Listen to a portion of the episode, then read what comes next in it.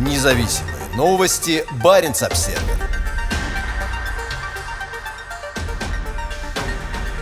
Помощь идет. Из Мурманска воюющим в Украине отправляют туалетную бумагу, нижнее белье, военную форму. По словам руководителя организованной в Мурманске масштабной операции по оказанию помощи, воюющие в Украине российские солдаты голодают и часто не имеют подходящей одежды и обуви. Девочки, я вчера общалась с женщиной из глубинки в Белгородской области. Она мне рассказала про ребят, про голых, босых, голодных, пишет Жанна Овчинникова, администратор телеграм-канала «Помощь армии Мурманская область». Инициатива по оказанию помощи, стартовавшая в начале мая, быстро набрала более тысячи последователей. Это одна из многочисленных подобных инициатив по всей России. Практически все их возглавляют женщины, у многих из которых в войне участвует кто-то из родственников. В составе российских войск, совершающих тяжкие военные преступления, занимающихся мародерством и причиняющих беспрецедентные страдания жителям Украины, есть много военнослужащих с заполярного Кольского полуострова. И они находятся на поле боя далеко не в легких условиях, заявляют представители местных гуманитарных инициатив. По словам Жанны Овчинниковой и ее коллег, воинам нужны самые разные товары товары первой необходимости. В канале регулярно обновляются и публикуются списки того, что нужно в первую очередь. В один из последних списков вошли такие продукты, как макароны, печенье, сахар, кофе, чай, а также овощи и фрукты.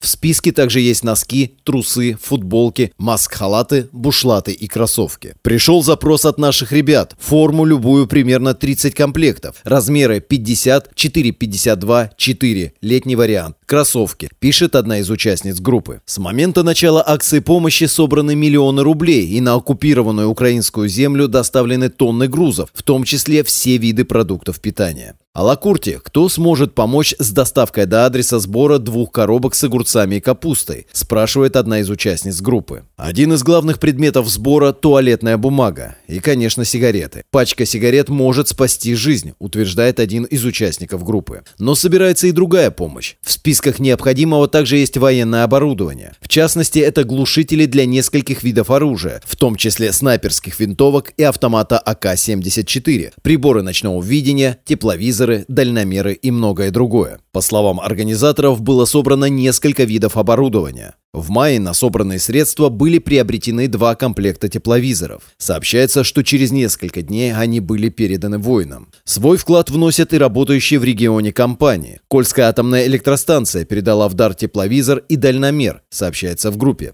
Другая местная компания подарила 4 квадрокоптера. Однако многие опасаются, что собранная помощь не дойдет до адресатов. Некоторые члены группы жалуются, что их мужья и сыновья вообще не получают никакой помощи. Жанна Овчинникова и администраторы группы подчеркивают, что собранные средства и товары используются по назначению. Они обвиняют критиков в сотрудничестве с украинцами. Провокаторы из группы будут удалены, пишут они. Кто специально провоцирует админов называть имена и места получателей? У нас здесь враги засели, добавляют они. В войне участвует большое количество военнослужащих из Мурманской области. Они понесли серьезные потери. Предполагается, что уже в первые дни наступления при столкновении 200-й мотострелковой бригады из Печенги с украинскими войсками под Харьковом погибло несколько сот человек. В боевых действиях задействованы и другие воинские части региона, в том числе 61-я бригада морской пехоты из «Спутника» и 80-я арктическая мотострелковая бригада в Алакурте.